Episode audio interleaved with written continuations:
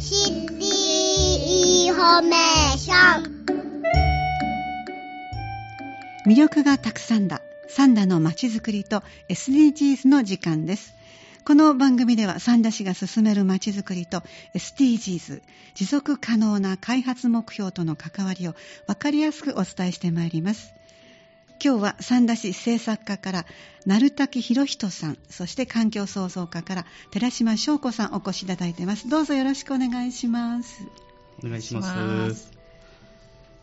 さあそれでは前回の放送で政策課の取り組みとして小学生中学生から数多くの SDGs につながる行動私の SDGs 宣言集まったとご紹介をいただきました、はい、確かその集まった宣言は昨年の12月1日から1月31日までの期間市役所1階で展示されるとのお話でしたが現在も展示されているんでしょうか？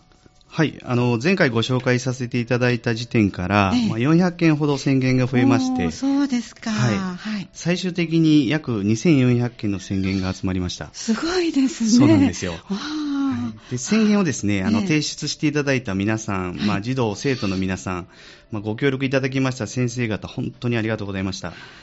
で集まった宣言は、今月31日まで、市役所本庁舎1階のエレベーター前にある壁に、大きな木に見立てた SDGs 宣言ツリーとして展示していますので、はい、見に来ていただけると嬉しいです。はい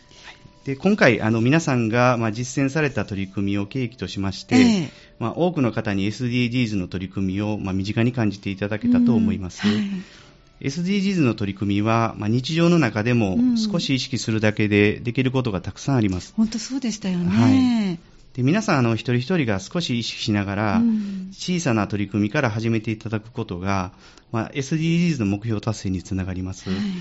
まあ、市としましては、目標達成に向け、まあ、SDGs の取り組みを、まあ、少しでも多くの皆さんに理解していただけるよう、引き続き取り組んでまいりたいと思います。はい、どうもありがとうございました。SDGs, SDGs の輪が広がり、より良い三段の街づくりにつながること、と期待しております。はい。それではここから SDGs に関連する取り組みゼロカーボンシティについて環境創造課の寺島さんからご紹介いただきたいと思います。寺島さんどうぞよろしくお願いいたします。よろしくお願いします。あの三田市ではゼロカーボンシティの実現を目指してと伺っておりますが、はい、このそもそもゼロカーボンシティこれは何なんでしょうか、はいえっと、ゼロカーボンシティとは、はい、2050年までに地球温暖化の原因となる二酸化炭素の排出量を実質ゼロにすることを表明した自治体のことでして、はい、まあ、森林などが吸収する二酸化炭素の量を差し引くので、うんまあ、実質ゼロという表現になります。なるほどそうなんですね。ではのこの二酸化炭素を吸収する三田の豊かな自然を守るということもゼロカーボンシティにつながるということになるんですね。はいその通りです。そうですかこれはあの SDGs ゴール番号15の陸の豊かさを守ろうにもつながっています。はい、あそうなんですね。はい。そうですか。サンダゼロカーボンシティ推進計画を拝見しますと、他にもこの SDGs のゴールのアイコン、たくさんありますよね。そうなんです。はい、まあ、SDGs の理念を踏まえて、ゼロカーボンシティの実現を目指していますので、はい、えっと、SDGs ゴール番号13の気候変動に具体的な対策をにつながるのはもちろんのことなんですけども、はい。はい、7のエネルギーをみんなに、そしてクリーンに、とですね、そうですね、あと11の住み続けられる街づくりをなど、たくさんのゴールにつながっています。本当ですね。ゼロカーボンシティとそれから SDGs、密接な関係があるということになりますね。はいこの三田ゼロカーボンシティ推進計画には基本理念として三田市で CO2 の排出をみんなと一緒にゼロにしようとございますよね。はい、これはあのもしかしたら三田市の3それから CO2 ということで2ですね、はい、それから一緒にということで1でゼロにしようというゼロのなんかこうカウントダウンのようになっているようにも感じるんですけどもいかがでしょうか？はい、えーと、こちらは市内の高校生が考えてくれたキャッチフレーズになるんですけども、はい、まあ、門垣さんのおっしゃる通りあのゼロカーボンシティの実現までのカウントダウンになってるんです。はいですね、はい、あとカウントダウンの他にもう一つ注目していただきたいフレーズがあるんですが。ああそれはみんなと一緒にでしょうか？その通りです。これは人任せではなく、はい、一人一人が、まあ、主体的にゼロカーボンシティの実現に向けて、まあ、みんなと一緒に取り組むことが大切というメッセージが込められてるんです。はい、うんということは主語が私ということですよね。はい、だからまあ誰かがやるのではなくて私がみんなと一緒に取り組むことが大切ということなんですね。はい、その通りです。はいの一人一人が小さな取り組みをする、それを、まあ、みんなと一緒にするとさらに大きなパワーになるということですね。そうですね。あの三田市の取り組みはどんなことをされていらっしゃいますか？はい。あの7月から9月までサンダゼロカーボンチャレンジというあのスマホのウェブアプリを公開していました。はい、はい、で3ヶ月の体験期間だったんですけども、えー、約500名の方に体験いただきまして、はい、はい。はい、であのそもそもこのアプリはですね、うん、神戸大学の大学院の皆さんと三田市が共同同開発したアプリでして、はい、毎日出てくるミッションに挑戦していただくと、ええ、CO2 の削減量や、はい、まあ、節約額を振り返ることができたり、え、とミッションやクイズに挑戦してポイントを貯めると、はい、あの三田市の名称を見ることができたりあとプレゼントに応募できるといった内容となっています。それはもうゲーム感覚で楽しめそうですよね。あの毎日のミッションっていうのは例えばどんなことがありますか、はいえっと、簡単で身近にできるゼロカーボンアクションというのをミッションにしております。ゼロカーボンアクション。はい。はい、例えばですね、家族団らんをする、ご飯を食べ残さない、あ,、はいはい、あと温水便座の蓋を閉める、うん、とマイバッグ、マイボトルを持ってくる、はい、三田市の、三田の食材を買うなどですね。あ今伺ってると、なんか本当に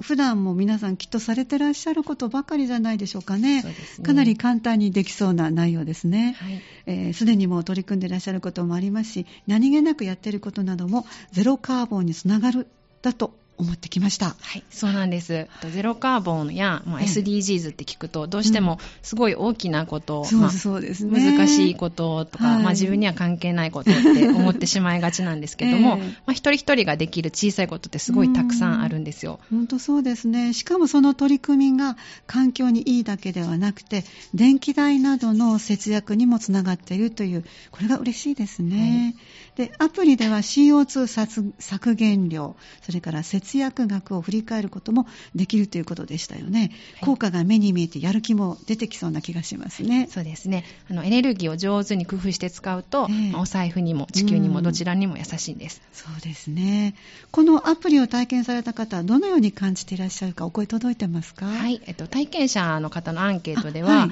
えっと、ゼロカーボンシティに興味を持つきっかけになったとか、はい、まあ、ゼロカーボンの取り組みが身近なことから始められると感じったと答えた方がほぼ100%でした。100%ですね。はい、そうですか、すごいですね。はい、とまた、と今回親子で体験いただいた方も多かったのですが、はい、まあ、家族でゼロカーボンについて話すきっかけになったとか、子供と一緒に楽しめて知識も増えた、自分と子供の環境意識が芽生え、日々の行動が変わりました、などの嬉しい感想もいただいております。そうなんですね。このアプリが一人一人実際に行動に移すきっかけになったという結果が出てますよね。そして家家族で一緒に考えたりチャレンジしたりできるのは楽しくてやっぱりいいですね。はいであの家族と一緒に体験といえば、ええ、アプリの他に市の取り組みとして、はい、毎年環境セミナーというのを実施しています。環境セミナーですか、はい、SD SDGs ゴール番号4の質の高い教育をみんなにつながってということにつながるんでしょうか。どんなセミナーですか、はい。えっと、今年度はですねあの大阪ガス株式会社さんにご協力いただきまして、はい、夏休みのエコクッキング教室をやりました、はい、あとですねパナソニック株式会社エレクトリックワークス社さんにご協力いただきまして、はい、夏休みと冬休みにエネルギー工作教室というのを開催しました。以前もこれねご紹介いただいたかもしれませんね、ね。はい、どちらも楽しそうでエコクッキング教室どのようなものか改めてもう一度ご紹介ください、はい。えっと、エコクッキング教室は、えっと、調理食事後片付けまで環境を考えながら行いますと調理をする際はエネルギーをなるべく使わないように火加減や食材の切り方に気をつけます。はい、あとまた普段普段捨ててしまいがちな野菜の切れ端とか、うん、まあ、出汁を取った後の出し殻を使って調理をして生ゴミを減らす、はい、でまあ、食器を洗うとこと時とかに水を汚さないように大切に使う、などを行いまして、えー、あとはその後クイズや参加者同士でゴミの量を競うゲームを交えながら料理を作っていくものになります。あそうなんですね、ゴミの量を競うゲームですか、はい、ゲーム感覚で学べるのは本当に楽しくていいですよね、エネルギー工作教室というのはどのようなものでした？はい、えっと、電気の賢い使い方などを学ぶミニ講座の後に、はい、あの LED ライトを工作するんですけども、はい、まあ、その LED ライトに小さな太陽光発電と蓄電池もついてるので、はい、まあ、電気を作って貯めて使うっていうのを体験できるものになります。で、あの、世界で一つだけの、自分だけの LED ライトを作り上げるというようなセミナーになります。そうなんですね。これも楽しみながら勉強になりますね。はいでゼロカーボンの取り組みをしてねって言うとやっぱり一生懸命頑張らないととか 我慢しないとっていうイメージもあると思うんですけども、はい、そうじゃなくて、一人一人が楽しみながら、自分ができることをする意識をするってことが大切かなと思っています。本当そうですね。自分がやっぱり楽しくないと続きませんからね、はい、そしてそんな取り組みをする一人が一人一人がこう増えてみんなと一緒に取り組むことができるということになるとやっぱり素敵ですね。はい、みんなと一緒にが大事です。はい。で、えー、すいません。じゃあ最後に一つだけ PR をさせてもらってもいいでしょうか？ぜひどうぞお願いします。はい、あの市内高校生が、えーと、デザインしてくれたサンダゼロカーボンシティのロゴマークがあるんですけども、はい、こちらのロゴマークがついたマイボトルが絶賛販売中です。そうなんですね。はい、こちらはあのエコ素材でできておりまして、ええ、あのホットもコールドもいけるものです。はい。で、さらにうち売上の一部がゼロカーボンシティ施策に寄付される寄付型商品となっております。はい。はい。1本500円です。あ、割とリーズナブルですね。はい、ワンコインということですね。はい、素敵なボトルですよね、えー、マイボトルを持っていくということも最初ご紹介あったようにゼロカーボンアクションでしたよね、はい、また寄付型ということでゼロカーボンシティ施策にも貢献できるという2度おいしいマイボトルこれはどちらで、えー、お買い求めできますか？はい、えーと、こちらはですね市役所本庁5階の環境創造課で購入できます。はい、はい、お出かけのともにぜひ使っていただければ嬉しいです。はい。ありがとうございました。今日は誰もができる身近な取り組み SDGs とゼロカーボンの取り組みについてご紹介をいただきました。今日は三田市政策課から鳴滝博人さんそして環境創造課から寺島翔子さんにお話をお伺いしました。どうもありがとうございました。ありがとうございました。魅力がたくさんだ三田のまちづくりと SDGs お送りしてまいりました。この時間は SDGs 持続可能な開発目標との関わり分かりやすくお伝えしてまいりました。次は3月19日の火曜日午後3時10分からお送りする予定です。次回もぜひお聴きください。